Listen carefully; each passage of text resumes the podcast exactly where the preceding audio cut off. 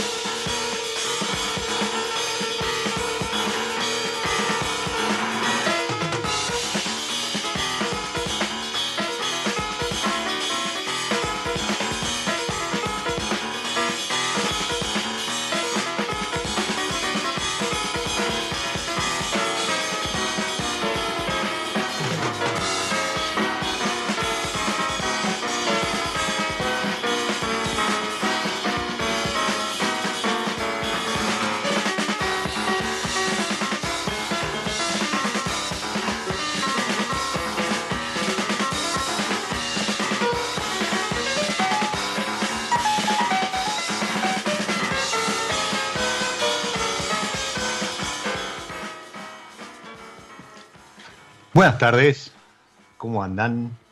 Bienvenidos a una nueva pausa, a este espacio para el disfrute, para los sentidos, para relajar, bajar un par de cambios, disfrutar de, una buena charla, una copa de vino y un poco de música también. Y ahí sonaban ellos, lo- los uruguayos, Osvaldo y Hugo Fatoruso, haciendo idea de, mm, del álbum Nombres Varios, varios nombres, varios nombres, creo que era, 1986. Y sirve de pie para presentar a, nuestra protagonista de la charla de hoy, que, mm, con quien tuve el placer hace tres años, creo, ahora lo vamos a confirmar, de, de dar una charla sobre, sobre un poco la comunicación del vino, eh, el Malbec, ya está muy relacionado con, con esto de que el domingo estemos todos celebrando el Día del Malbec. Em, pero hoy eh, se encuentra en, otro rol dentro de la industria y vamos a estar charlando de eso, vamos a estar charlando del este, vamos a estar charlando una criolla que estoy disfrutando en la previa, pero vamos a darle la bienvenida a Liz Clement. Gracias por estar en mi lado. Hola, ¿cómo andan? Bueno, gracias por la introducción, Diego. ¿Cómo va? Todo muy bien. ¿Cómo estás vos? Bien, muy bien. Acá con mate, no con vino, con un matecito. Ah, bueno, sí, yo ya hice la transición. Claro. El, el horario del, del programa da para, para ese momento. Y además en, en Buenos Aires, no sé, ¿vos dónde andás? Mendoza, Mendoza. En Mendoza. Acá en Buenos Aires se encapotó todo, estaba de sol, tuvo una tarde, mediodía muy agradable, pero ahora se había nublado, se puso bastante fresco. Así que el otoño Ideal. ya viene asomando, Ideal entonces. Malbec. Exactamente, exactamente. Pero yo estoy con, con una criolla que está sin etiqueta, pero supongo que es la que completa el trío Finca Feliz. Pero para eso hubo mucho recorrido para llegar a Finca Feliz, ¿verdad? Sí. ¿Cómo, cómo, cómo entraste vos en la industria, haciendo un poco de, de historia? Uy, bueno, eh, tenía, no me acuerdo, 23, 24 años más o menos, cuando eh, empecé a trabajar en la, la editorial eh, Caviar Bleu de, de Anne-Caroline Biancheri, eh, que junto con su marido en ese entonces, Gerardo Cartelone, estaban armando lo que ahora es Bodega Antucura. Mm, eh, con la casa Antucura, que bueno, una casa mítica que de hecho ahora la tiene eh, Estancia Mendoza. Es, es, una de las imágenes que te, que te recibe cuando, cuando te bajas del, del avión en Mendoza. Y entré a trabajar en la editorial haciendo un poco de todo. Eh, ellos tienen un libro que es muy famoso, por lo menos en, en Mendoza, para el turismo, que es Mendoza de pura cepa. Y en ese momento hacíamos guías de vinos, eh, escritas por Carmen Pérez, Pablo Lacoste, eh, donde se, se hablaba de, de, la industria en general y de las bodegas en particular y de los vinos más, más, más llamativos, digamos, del, del año. Era digital, ¿no? no, no, no. ahí me, me reveló la edad, pero bueno. y empecé a trabajar con ellos y rápidamente, ahí al, al, poco tiempo, me dijeron, bueno, voy a trabajar la bodega, estaba trabajando en la editorial, y ahí hacía de todo, o sea, aprendí un montón porque eh, era como la mano derecha de Anne Caroline y, y, era una bodega, una empresa chica que estaban haciendo, entonces... Uh -huh. Eh, trabajaba, o sea, hasta vendía la uva, ¿viste? Aplicaba, no sé, me dieron para aplicar unas normas de calidad japonesas, las 5S. Hice mucho, mucho en, en Bodega Antucura. Eh, y ahí empezó un poco mi carrera en el vino y ya después no me fui del vino. Eh, si bien en Mendoza, viste, eh, ser profesional de la comunicación y, trabajar en el vino, las probabilidades de que eso suceda son bastante altas. y bueno, y después tuve mi agencia de, de, comunicación digital, te estoy hablando 2006-2007, eh, en donde ahí hice la primera red social de Latinoamérica. No, no, existían las redes sociales, no teníamos Facebook todavía, no Twitter éramos 50 usuarios, creo que los que usábamos Twitter en ese momento. Qué tranquilo y, que era Twitter. Claro. qué, no, qué pacifista, un, todo era aburrido, se podría era decir. increíble, éramos, éramos 50 en Mendoza, una cosa así, se hacían juntadas de tuiteros, en, bueno, después explotó mm. obviamente. Cuando hice, se llamaba Go Wine, y, y, y, no tenía ni siquiera, no teníamos la palabra red social, no existía. Entonces les llamábamos portal y, y bueno, la idea es lo que ves ahora en Vivino, ¿no? Pero bueno, en el 2006-2007 la, la, desarrollé, eh, pero claro, viste, uno hace un desarrollo así y después tenés que ponerle capital. Y, y bueno, y ahí fue que me llamaron para trabajar en Wines of Argentina. Uh -huh. eh, y del 2008 al 2012 trabajé en Wines of Argentina como gerente de marketing y comunicación. Eh, y bueno, ahí tuve la idea, la buena idea de, de, por qué no celebrar el Día del Malbec, por qué no darle un día al Malbec. Eh, y, y, acá estamos. bueno, como raconto, espectacular. Los que están del otro lado Claro, hoy con, con, un teléfono celular, una cuenta de Instagram, eh, es todo mucho más sencillo, ¿no? Pero estamos hablando de, de 10 y más años atrás, donde la, la, comunicación, o sea, era, era inversamente el, a, a, la revolución que se vivía, ¿no? Porque el vino argentino, tal como lo conocemos hoy, empezaba a explotar eh, no solo puertas adentro, sino y con más entusiasmo incluso puertas afuera, pero había que acompañarlo eso. Y ahí es donde uno eh, podría encontrar la, la raíz de, de, esto que al día de hoy todavía se, se critica o, o, se señala, así como que la comunicación no acompaña al vino. Y, y, sí. y claro, hoy, hoy son las mismas bodegas que, que manejan las, las cuentas de redes sociales o de red social, porque a lo mejor uh -huh. en Twitter, en Facebook van quedando ahí este, esqueletos, cadáveres, uh -huh. eh, pero hoy pasa todo por Instagram, por TikTok y demás, y eh, vuelvo a insistir, es todo mucho más fácil. Pero ustedes imagínense que esto que menciona Liz, de, de imponer un, o, o, de señalar un día para dedicárselo a, a, nuestra variedad, es algo que yo lo contaba en el newsletter que, que salió de la mañana, que en países productores de la talla de Francia, de España, Estados Unidos, bueno, Estados Unidos ahí, ahí tienen mucho marketing con las fechas, con los vinos y demás, pero uh -huh. eh, Australia, etcétera, uh -huh. eh, echan de menos, o sea, eh, incluso hasta nosotros teníamos, tenemos un día de, de, del vino argentino, con lo cual eh, hay, hay, países que realmente no, nos envían ese tipo de iniciativas. Y el modelo este de, de, del Día del Malbec hoy es replicado, sin ir más lejos, lo, lo del Tanat, más allá claro. de que, que, pega en fechas y demás, eh, se celebra ahora el jueves, pero también siguió el modelo ese. Y, mm, ¿y ayudó, Liz?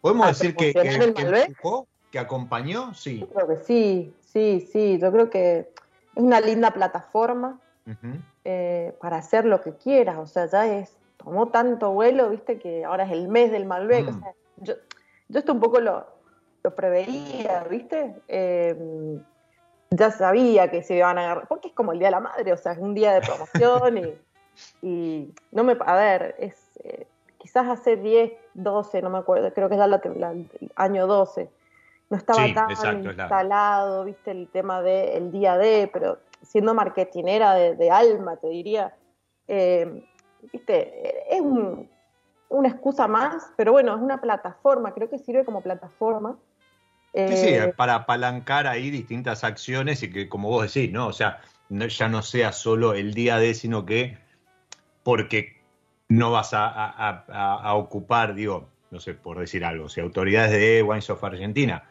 este, ahora lo, lo tenemos a Lale y, y, y a, lo uh, Marcelo, sí. este, eh, tienen que andar presentándose en diferentes acciones, obviamente no vas a poner todo el mismo día, pero digo, em empezás a armar una agenda y se empieza a mover y las redes sí. y los hashtags y demás, y, y, sí, es comercial, y sí es comercial, pero, pero bueno, mueve, ¿no? Y, y, puertas afuera incluso es, también sirve mucho para, para apalancar eventos en embajadas, este, promociones y, y demás. Pero hoy, a pesar de, se le sigue buscando un reemplazo al, al Malbec y se le sigue como señalando ¿no? a la industria que la comunicación eh, sigue siendo eh, fallida. Eh, sí. Vos hoy ahora, y, y, ahora vamos a llegar a dónde estás y, y por qué la pregunta, estás del otro lado del mostrador, ¿no? Sí. Eh, ahora, ahora sos eh, clienta de una agencia de marketing, clienta de una consultoría, clienta de, este, o incluso eh, beneficiaria de las acciones que pueda hacer Wines of Argentina. ¿Cómo, la web. Exacto, eh, ¿no? Sí. ¿Viste? Por eso digo, eh, en la industria del vino en general, ¿no? En la vida, pero en la industria del vino hay que, hay que tener mucho cuidado porque la vueltita, la, la, la, vuelta de la rueda es muy corta. Enseguida puedes estar del otro lado. Pero sí. la, la, pregunta apuntaba, ¿cuál es tu percepción ahora que, que, estás sentada del otro lado de la mesa? O sea, te, te, ¿coincidís con...? De la promoción, eh, decís, de la, de la, de, de la comunicación, lo que se critica de la comunicación, de la llegada al, al, al consumidor, uh -huh. eh, como que no, no alcanza con acciones esporádicas y demás?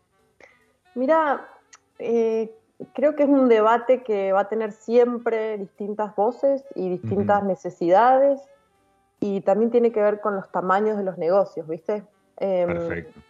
Si vos eh, pensás en el, obviamente en el vino como un producto de consumo masivo y sos un peñaflor o sos un molino o o sos un, un, digamos, alguien que tiene que mover mucho, mucho volumen de vino uh -huh. y te sirve que la, la, la, comunicación del vino sea un poco más sencilla, eh, más amigable con el público, no tan técnica. Eh, y, y, eso creo que es, lo que es, es, a lo que hemos ido en los últimos 10 años, te diría, ¿no? Como que se ha ido deconstruyendo un poquito. Uh -huh.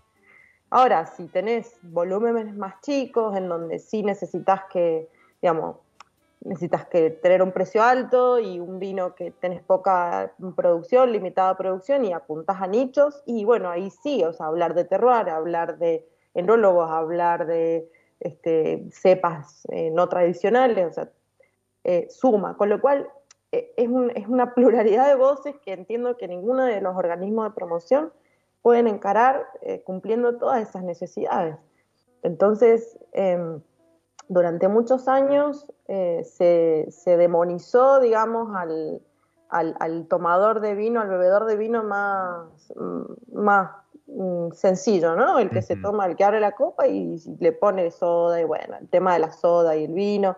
Entonces sí es verdad que hubo como un alejamiento, pero no solamente por eso perdió mercado el vino, o sea, es como confluyeron varias, eh, varias variables. Por un lado, la industria del vino se empezó a premiumizar, eh, dejamos de lado los vinos más de volumen, los tetra en la mesa, empezamos a tomar botella, cada vez botella más cara, cada vez más calidad y por, por ende, por supuesto, por el bolsillo, una cuestión de y demanda, baja la demanda.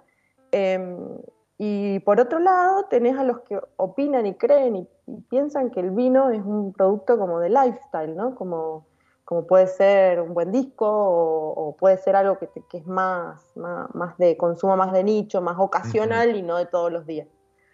Entonces creo que el vino tiene que admitir la pluralidad de voces y yo creo que el laburo de lo que veo, ¿no? Porque como te digo, ya no, no, no estoy tan, ya no estoy en Huesos Argentina, eh, el laburo que hacen está buenísimo, eh, mueven mucho, muchos eventos en el exterior, que volvieron los eventos, con lo cual está bárbaro porque ahí se desdibujó bastante la figura de of Argentina en particular.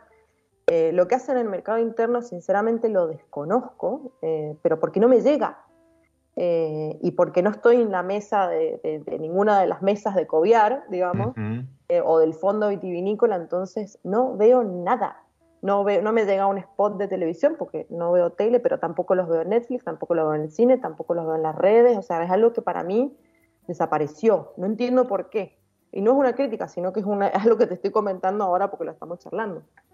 Pero... No, no, pero se entiende que además, sí, a ver, eh, en un mercado, como vos decís, ¿no? O sea, están los, los grandes jugadores, los que mueven las balanzas y demás, pero después eso se va atomizando hasta llegar incluso al, pequeño productor, ¿no? Eh, de, vino casero, o no, no, no a lo mejor el que anda, eh, como pasaste vos por Buenos Aires presentando su vino, no, no, sino eh, todavía el, más chico, entonces sí es muy difícil cubrir todo, abarcar todo, y mucho menos que le guste a todos. Pero, pero sí se entiende, se entiende lo, lo que mencionás, ¿no? Este, no, no, no, no lo estaba tomando, o al menos yo no lo estaba leyendo como una como una crítica, sino como una parte de este, de este tablero, ¿no? Que para uh Argentina, Coviar, Fondo, Bodegas de Argentina, etcétera, eh, lidiando además con una situación económica, una situación política, eh, coyunturas externas y demás, eh, sí, no debe ser fácil cuadrar todo para que, que cierre los números de todos están contentos, ¿no? Este, seguramente no todos van a poner like a todo, pero bueno, eh, hablando en términos de redes sociales. Y mm, vos ahora mencionabas, bueno, no me llegan porque no estás en las mesas y demás. Y es el pie justo para preguntarte, ¿y dónde estás ahora? O sea, no estás en Wise of Argentina, no estás más con la agencia, em, ya no estás mucho más que más este, en, la editorial, etcétera, etcétera. ¿Dónde andás? ¿En qué andás? ¿En qué ando? eh, mirá, em, la vida mía, por lo menos, viste que la vida siempre te da sorpresa, bueno, a mí me da más que el promedio, creo que de la media. Eh, tengo muchas vidas en esta vida. Y ahora mi nueva etapa em, involucra, a ver, por un lado, eh, me fui a, fin de 2019, me fui a vivir un tiempo a Reino Unido y, durante ese interín eh, mi papá, que es digamos, un un empresario, un empresario no quiero decir empresario porque suena como que ya, viste, viniera con, un bagaje, no, un emprendedor con unas pilas impresionantes. Y hace 23 años mi viejo plantó los primeros viñedos en sus primeros viñedos en Santa Rosa. Él lo pensaba como una jubilación, ¿viste? Sí. Y Algo familiar, no, no. Sí, viste como no, ni siquiera familiar porque él tenía su tiene digamos su empresa junto a mi hermano más grande y dijo, bueno, voy a plantar unas hectáreas ahí en, en Santa Rosa y como es un, es, tiene hormigas en el tuje, eh, empezó a plantar, plantó los primeros... Perdón por lo que voy a decir, pero ¿quién lo dice? ¿no? Y bueno, ahí viste, Ahí, ahí está la genética. lo que se hereda no se quita. Ahí está el y- pie franco. Claro, tal cual. Y bueno, y terminó con, a ver, terminó, digo, hace 23 años eh, plantó lo primero y ahora tenemos 270 hectáreas eh, en, en tres tin- distintas fincas. Y bueno, y en este proceso de, de un poco de él ordenar su- sus cuestiones, dijo, bueno, vamos a hacer la, la división y eh, yo estaría heredando, digamos, eso- esos viñedos, con lo cual ya tengo un negocio con mi papá, digamos, somos socios. Y, y bueno, y ahí entra el Mati Morcos. Eh, Mati, eh, para quienes lo- no lo conocen, es un enólogo eh, que nació en San Martín, que tiene su propia línea de vinos, Matías Morcos, eh, que fue nombrado, pues, creo que fue el 2020, como enólogo revelación por la guía de escorchados de Patricio Tapia y ha, ha empezado viste a hacer su, su camino y, y la verdad que ha tenido muy buena muy buena recepción eh, de los críticos y, y es como una de las promesas jóvenes te diría de, de la, de la enología argentina y da la Totalmente casualidad de que es A ver, él, él, él arranca también, ¿no? Con, a lo mejor con, con el mandato familiar, trabajando con el padre y más en, en la bodega Familia Morco, bodega Sí. familiar. Y, y y de pronto es como que levanta la mano y dice, bueno, y yo puedo hacer mis etiquetas, incluso eh, despegado totalmente la estética de, de las etiquetas familiares, Sí, eh, la- las etiquetas de él que se las mucho hice más yo las etiquetas en su momento Ah, mirá vos, no, no tenía el dato, mirá qué lindo. Bueno, muy descontracturadas, muy, muy este, para, para, para apuntar a un segmento con el, con el que él seguramente habla en el día a día y, y la rompió toda. O sea, sí la verdad porque- que sí porque también empezó a, eh, a sacudir el, el avispero de, de esto, ¿no? De lo que vamos a estar hablando ahora un ratito, es la revolución del este. Sí, sí, esa es una idea de él y, y bueno, eh, como te digo, es mi, es mi primo de una familia ensamblada, eh, entonces eh, el Mati empezó a hablar, a hinchar un poco, che, ¿por qué no alquilamos una bodega? ¿Por qué no nos...? Y fue así, viste, muy orgánico, la verdad. Alquilamos primero una bodega, hicimos los primeros vinitos ahí para, para vender a granel y dijimos, bueno, lo que más nos guste lo vamos a embotellar. Y, y bueno, y nos gustó, la verdad es que lo que salió es lo que tenemos eh, de Finca Feliz, que es una bonarda, un naranjo de Pedro Jiménez y una criolla chica. Y de eso hicimos 1500 botellitas de cada uno. Dijimos, bueno, vamos a ver cómo nos va. Yo también venía de, eh, de un, un porrazo, como decimos los, los, los mendocinos, no de porro, sino de caída Sí, fuerte. Sí, sí. Se- no sé si se dice porrazo también en Buenos Aires, pero bueno. Eh, y Un tropezón importante. un tropezón, eh, fracasé con todo éxito, en, en el mayor sentido de la palabra, con, con mi bagging box, con Hollywood. Ujú. Este, hice un proyecto que, que, bueno, que yo le tenía mucha fe, mucha esperanza y le metí mucha pila y me encantó hacerlo porque la verdad que me divertí un montón. Eh, era un, un bagging box de 3 litros de Malbec Syrah, que venía también de la finca nuestra. Muy rico. Eh, muy rico, eh, pero bueno, me encontré con que el bagging box de por sí mismo es un producto perecedero, eh, con lo cual hay que tratarlo como tal y no como un vino en botella. Entonces todo el canal comercial y todo lo que yo armé no, no, no, me, no me sirvió, no me acompañó. Eh, a ver, la marca, te digo, fracasé con todo éxito porque a la gente le encantaba la marca. Eh, en su momento fue conocida, se hizo conocido el proyecto. Logré, digamos, mis objetivos de comunicación, pero el producto, eh, por ser perecedero y por cómo había yo armado una cadena de distribución, no me, no me acompañó. Sumado a que obviamente yo empecé con un dólar a 14, o sea, ni íbamos a sacar eh, cuánto... Este, Eso fue también un poco lo que te trajo en ese momento en Buenos Aires, no me acuerdo, ¿2019 fue o 2018? 2019. Y es 2019. 2019, para esta misma época. Entre 2018 y 2019 lo hice, sí. Exacto, que, perdón, además también fue una etapa en donde el bagging box intentó volver a salir a la cancha en una de tantas y tampoco funcionó. Esto en general respecto del formato. Hoy parece que hay una enésima eh, intentona por, por tratar de, que cale en, algún tipo de público, hoy además empujado también por, por el tema de las botellas de vidrio y demás, y parecería que va encontrando algunos adeptos, pero sí, como vos decís, eh, utilizar la misma cadena o la misma estrategia comercial que vos tenés con las botellas, eh, eso puede hacer que a la larga no, no termine funcionando por las características del producto. Sí, a ver, además, digamos, era un producto que yo iba a ampliar, iba a ampliar las varietales, y bueno, mm. a ver, una con insumos atados al dólar, en ese momento que te digo que, mira, empecé el proyecto con el dólar a 14 y lo terminé con el dólar a 60 y pico.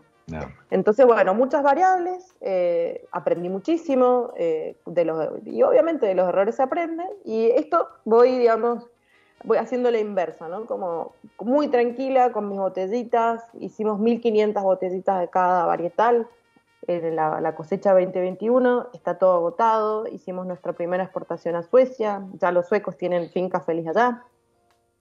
Eh, estamos, sí, sí, la verdad que sí. Eh, fuimos con Mati.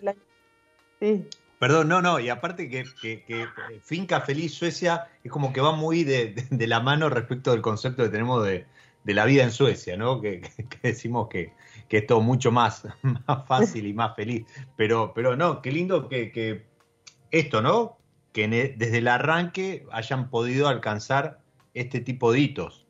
La verdad es que sí, sí, sí, sí. Em, no es menor, viste, que sean los suecos también, que, la tienen súper clara en, innovación y, mm. siempre llevan lo último y lo último en diseño y en arte y en, obviamente, en vinos. Eh, lo vas a tener ahí, ¿viste? Em, entonces, creo que eso, eh, pasos muy chiquititos, de a poquito, eh, teniendo por supuesto un negocio de graneles que, es el que se banca la, la movida, ¿no?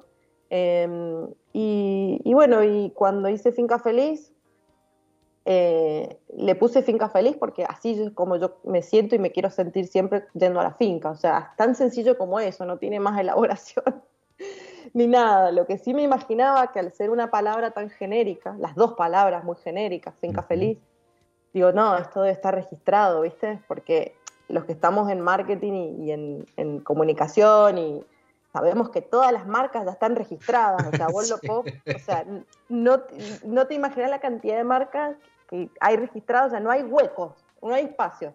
Bueno, tuve la fortuna de que sí existía la, posibilidad de, de registrar Finca Feliz y también en Estados Unidos, lo cual no es menor, porque es un mercado enorme que también, digamos, vos podés tener libre la marca en Argentina, pero en Comunidad Europea podés tener ya, y no te sirve para un negocio escalable, ¿no?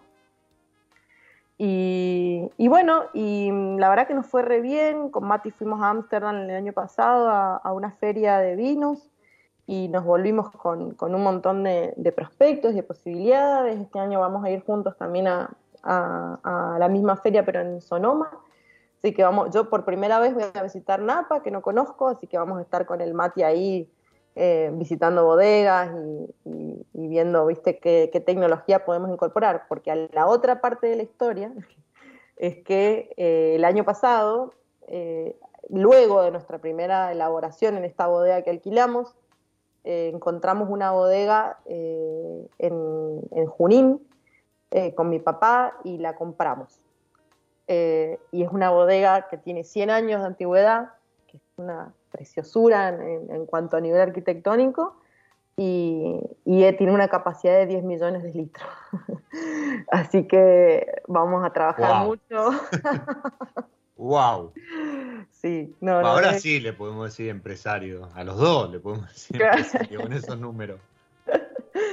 Y sí, sí, pero bueno, emprendedor creo que a los dos nos queda mejor, ¿viste? Porque mm, quizás no tenemos... Paso a paso. Claro, sí, sí, sí. Yo eso estoy aprendiendo un montón de mi papá también, trabajando con él. Eh, nunca hemos trabajado juntos, así codo a codo, eh, siendo socios. Y, y bueno, eh, estamos aprendiendo a llevarnos bien. Por- no, gracias no, al debe ser- vino. no es nada fácil, ¿no? En una empresa familiar o en una sociedad familiar donde, viste, tenés que después a lo mejor eh, cenar o festejar un cumpleaños, viste, o el asado el domingo y, y separar cuestiones, cuestiones Y este, sí. societarias. Eh, Y te va a decir algo y tu primer filtro es el de hija. Y después es el de socia, ¿viste?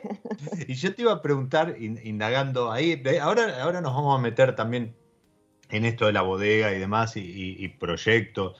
Mientras yo, yo te escucho atentamente, siempre, siempre aprendo al escucharte eh, y, y disfruto de, de la criolla chica esta que, Ujú. que tie- tiene, tiene un tiene una firma de autores de, de, de Matimorcos, eh, pero Sí. está muy rica, muy rica. Me Mm. Iba a decir, y después de ese, de ese tiempo afuera, viviendo lejos, otra sociedad totalmente distinta y demás, ¿cobra, ¿cobra otro valor laburar al lado de- del viejo, al, al lado del papá? Olvídate. Sí, no solamente eso, sino que, que tu lugar de origen, o por lo menos Mendoza, yo lo, me enamoré de Mendoza estando allá. o sea, yo llamaba a Mendoza, ¿no? Pero em, hay cosas que uno da por sentado que cuando vas afuera decís, ah, mirá, Mm. eh, no sale el sol todos los días, de hecho nunca sale el sol. Eh, y empezás a extrañar cosas que vos las das por sentado, sobre todo en Mendoza, ¿viste? Que yo, Sí. Buenos Aires sí es soleado, pero yo un poquito más. Acá en Mendoza no hay manera, o sea, vos das por sentado que va a haber un sol pleno de que te va a rajar la cabeza y así vivimos. Y, y- y no es menor, o sea, las cosas más básicas, el sol, la comida, el agua, la fruta y la verdura, las- no existen las verdulerías, por lo menos donde yo vivía, en Gales. No existen Mm. las verdulerías, no existe. Yo soy Ni hablar de vegana. los domingos Eh, o, o la pasta, no. la, la reunión, la, la Son cofradía. súper fríos, son muy fríos, eh, son, bueno, sí, otra cultura, ni mejor ni peor, distinto. Y, y volví a Mendoza con muchas ganas de vivir en Mendoza y de disfrutarla, y bueno, después se fue dando, viste, naturalmente. Eh, ninguno de los dos, ni, ni el Carlos ni yo pensábamos que íbamos a estar este, comprando una bodega, que la compramos porque se, porque se remató, viste, también tuvimos mucha suerte. Eh, eh, tuvimos suerte. Eh, no todos los días se remata una bodega y nosotros la fuimos a ver un, un sábado al- a la madrugada, a las 7 de la mañana, nos amaneció en la bodega, de, un, un día de invierno, y, a- y el miércoles era el remate. Entonces, en dos días tuvimos que decir, bueno, ¿qué hacemos? Eh, ¿Participamos o no participamos? Eh, y cuando fuimos a participar, éramos los únicos que nos habíamos presentado. Entonces, viste, cuando sos vos decís, che, Oh. no sé, sí, este, no sé, no creo en las brujas, pero bueno, tenía que ser. Eh, y Eh, estaban ahí, era el momento de ustedes, era el momento de encontrarse con, con esa bodega y demás. Eh, pero, pero corriéndonos a lo mejor de, de esto, ¿no? De, de las casualidades, destino, la- las energías y, y demás. eh, lo que duele para, para los, los que. Yo siempre digo que lo- los que consumimos vino, eh, eh, comunicamos, estamos en, en- en el mundillo, en redes y demás, y, y lo vivimos con, con cierto romanticismo, y cuando, cuando escuchamos que, que no, porque tal, este, o, o se, se levantaron tantas hectáreas, o, o- Sí. o- o se llenó de barrios este, privados, etcétera, etcétera, vos decís, pero ¿cómo vas a vender un viñedo? No, esa locura. Eh, claro, poniéndote, haciendo números y demás, no, no es muy difícil la ecuación. No es muy difícil. Sobre todo te tocan añadas como esta, con lluvia, granizo, helada, etcétera, Sí. etcétera, etcétera.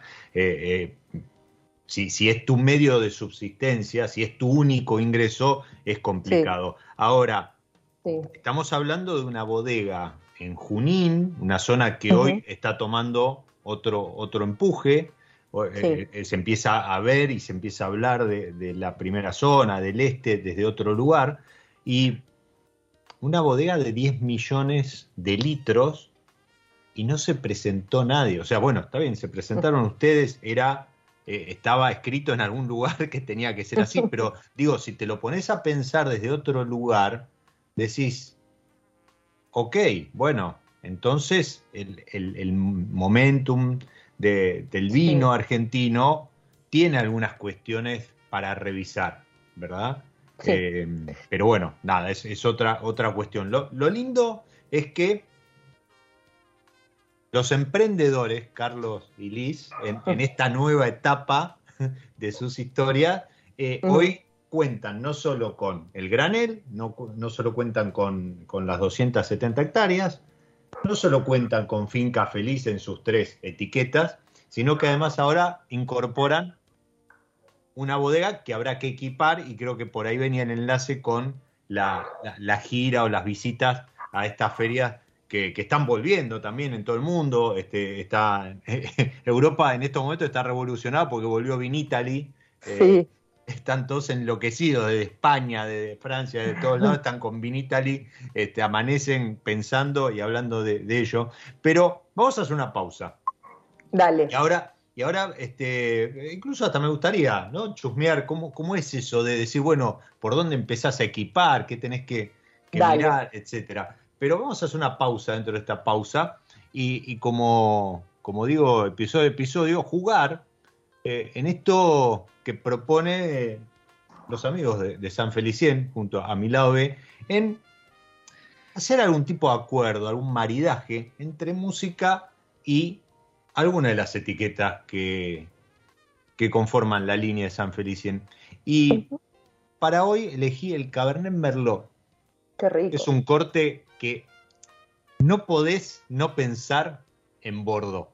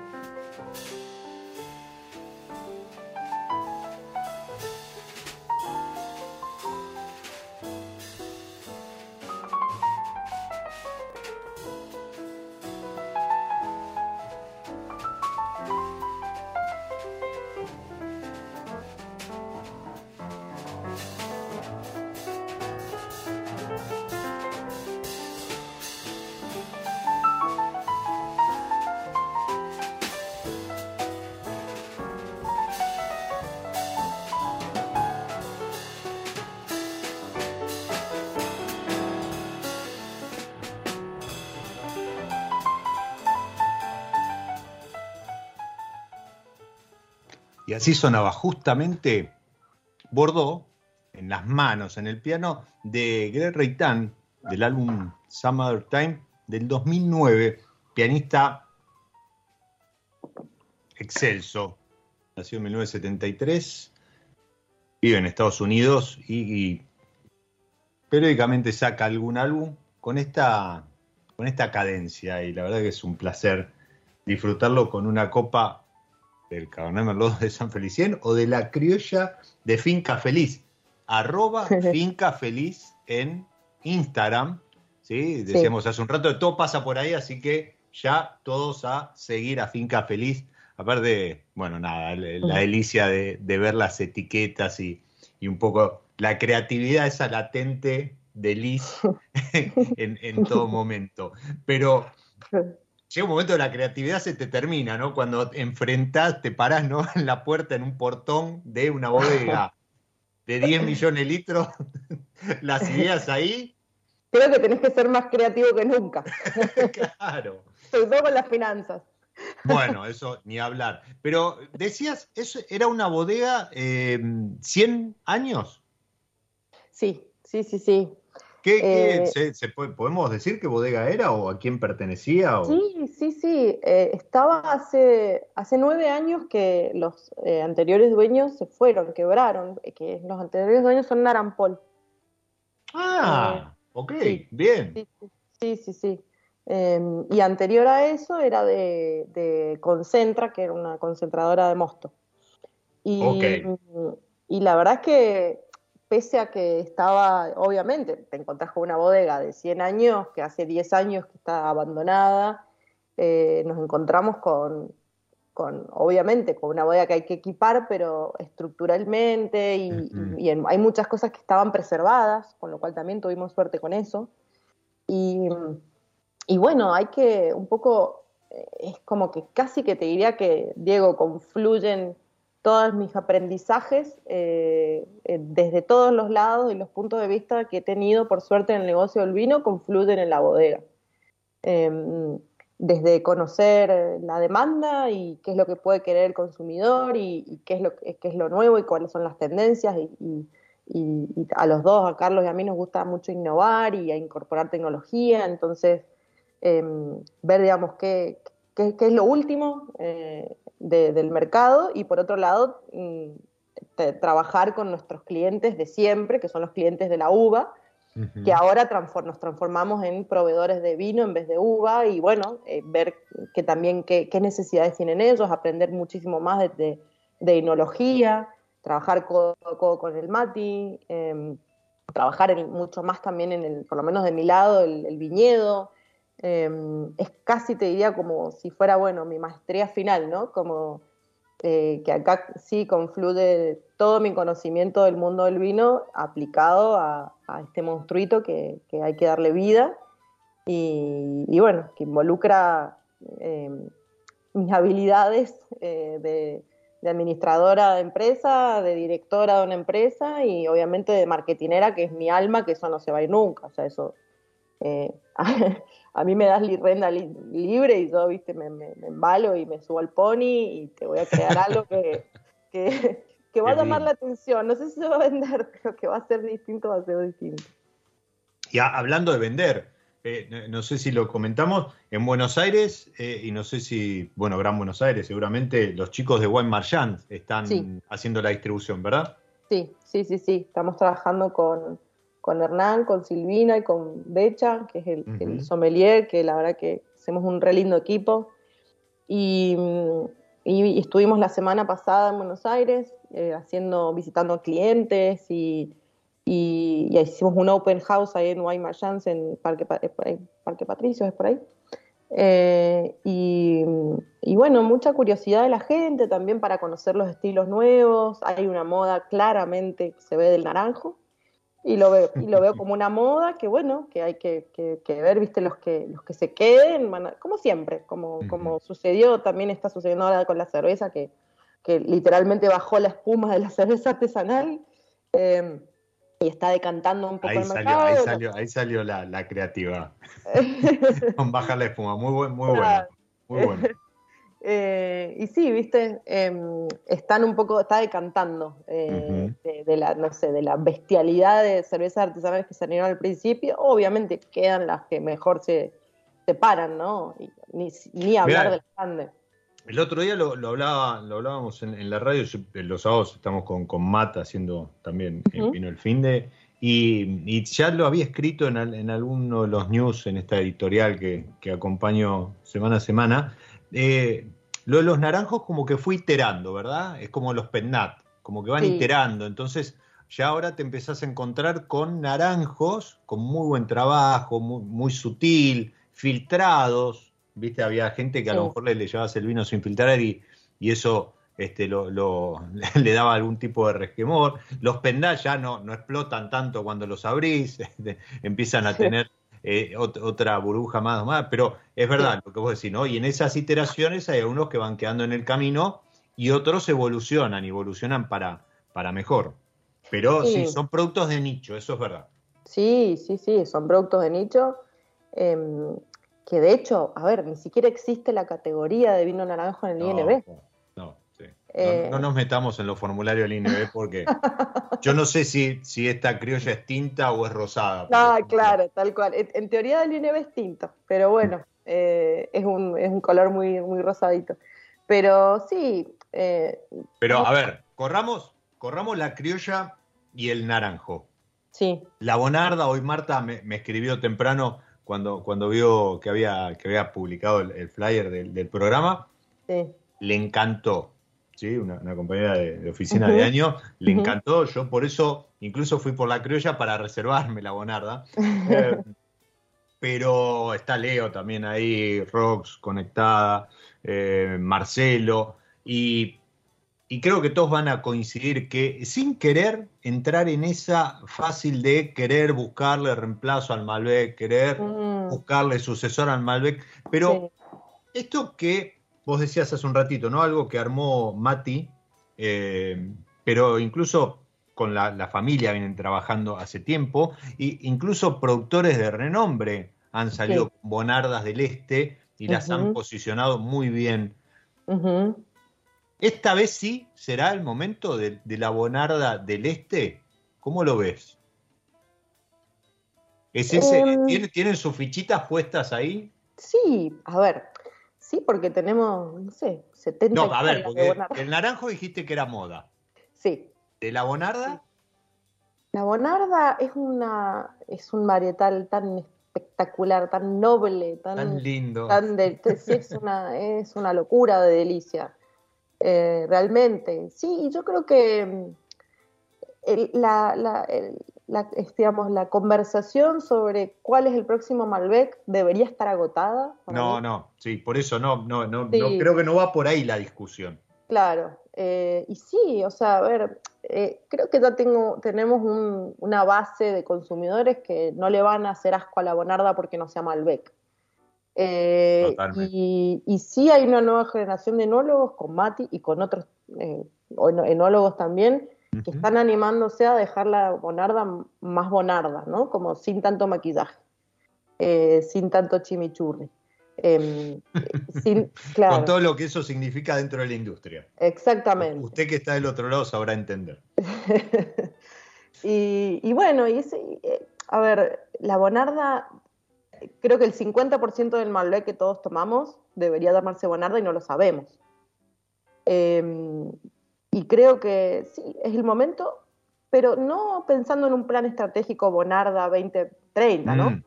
Eh, No, no, ni tampoco queremos el día de la bonarda. Claro, No, no, no, te- está claro, pero, pero sí como darle el lugar que se merece. sí, no dejarlo como una, un, un varietal de La uvita, segunda. sí, exacto. Claro. Ah, no, la tengo porque me sirve para los cortes. Exacto. Bueno, es muy buena para los cortes, una variedad extremadamente versátil. Sí. No soy enóloga, pero bueno, este, me corregirá algún, algún eh, enólogo por ahí. Hemos eh, probado. Pero, pero ya plantarse con otra, viste, con otra, con otra, con otra actitud, es como, que es también un poco lo que yo he intentado hacer desde Hollywood en adelante, con Ujú. que no se me caen los anillos por ser del este. Sabemos que uva tenemos, eh, sabemos que Santa Rosa no tiene el glamour que tiene eh, eh, el Valle de Uco y nunca, digamos, no digo nunca, en este momento de nuestra etapa de la vida de la empresa, no vamos a, a plantar la bandera de Altamira ni del Cepillo, pero no por eso eh, vamos a dejar hacer vinos muy buenos, dentro de lo que nos da eh, esa uva. Entonces, eh, es como que la, la- la dis- el, el- el valle de ucocentrismo, ¿no? El ucocentrismo tiene patas cortas por donde lo mire. Por supuesto, eh, hay muchos emprendimientos y, y bodegas que pueden alzar esa bandera y perfecto.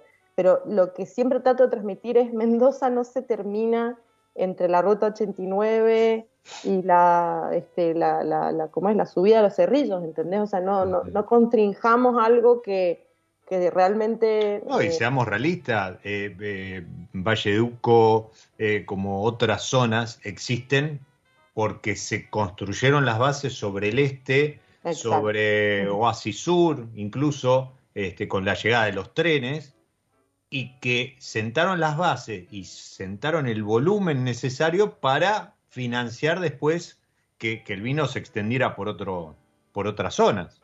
Claro. Eso es, a ver, eso es historia, eso no, como decís, no, acá no, no pasa por un tema de moda o quién, a ver quién tiene el vino más caro o, o la bonarda más rica. No, no, eh, la, la realidad es esa. Eh, y por otro lado, claramente sí, eh, hay, hay- hay a lo mejor cuestiones de, volúmenes o, cuestiones de, em, por decirlo de alguna manera, incluso hasta de temas climáticos que el, el este se ha visto más afectado que otras zonas, pero ¿por qué? Por su extensión, por, por su ubicación y demás. Totalmente, a ver, eh, no sé cuánto, a ver ahora, 65%, 60% del volumen total del vino que, que elabora Mendoza viene de nuestra zona. Entonces, eh, es eso, es como no achicarse, ¿viste?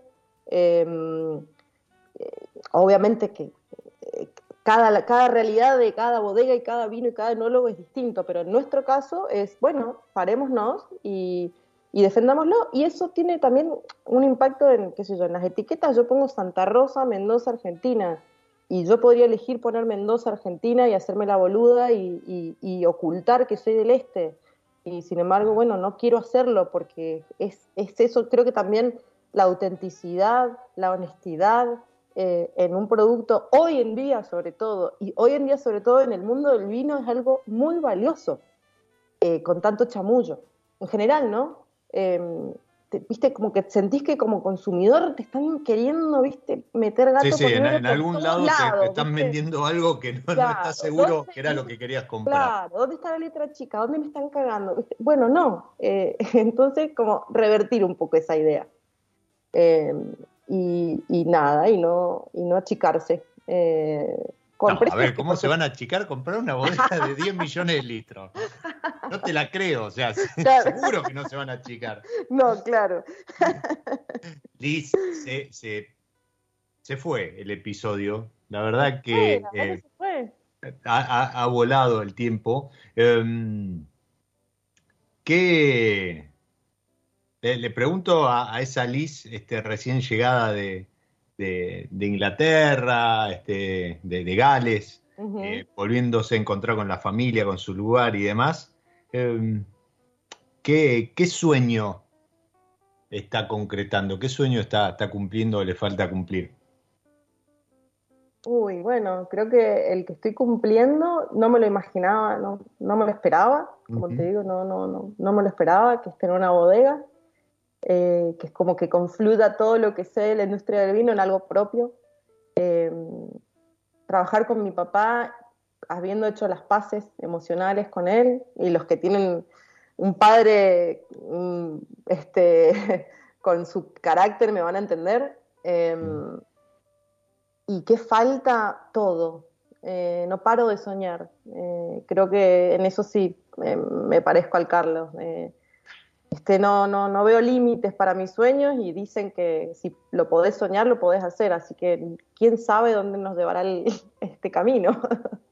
Bueno, que sea muy lejos, que sea muy lejos. Voy, voy a brindar por eso con esta criolla del Gracias. este, by Mati Morcos. Te, te deseo mucho éxito en esta nueva etapa, Este, te, te quiero mucho, hace años que nos conocemos.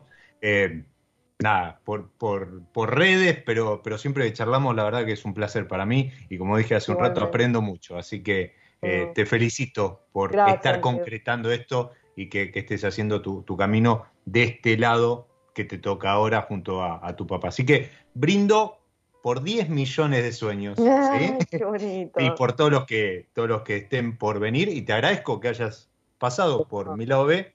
La puerta está abierta para cuando quieras. Bueno, un honor y, es recíproco. Siempre un placer hablar con vos, Diego. Muchísimas gracias por, este espacio.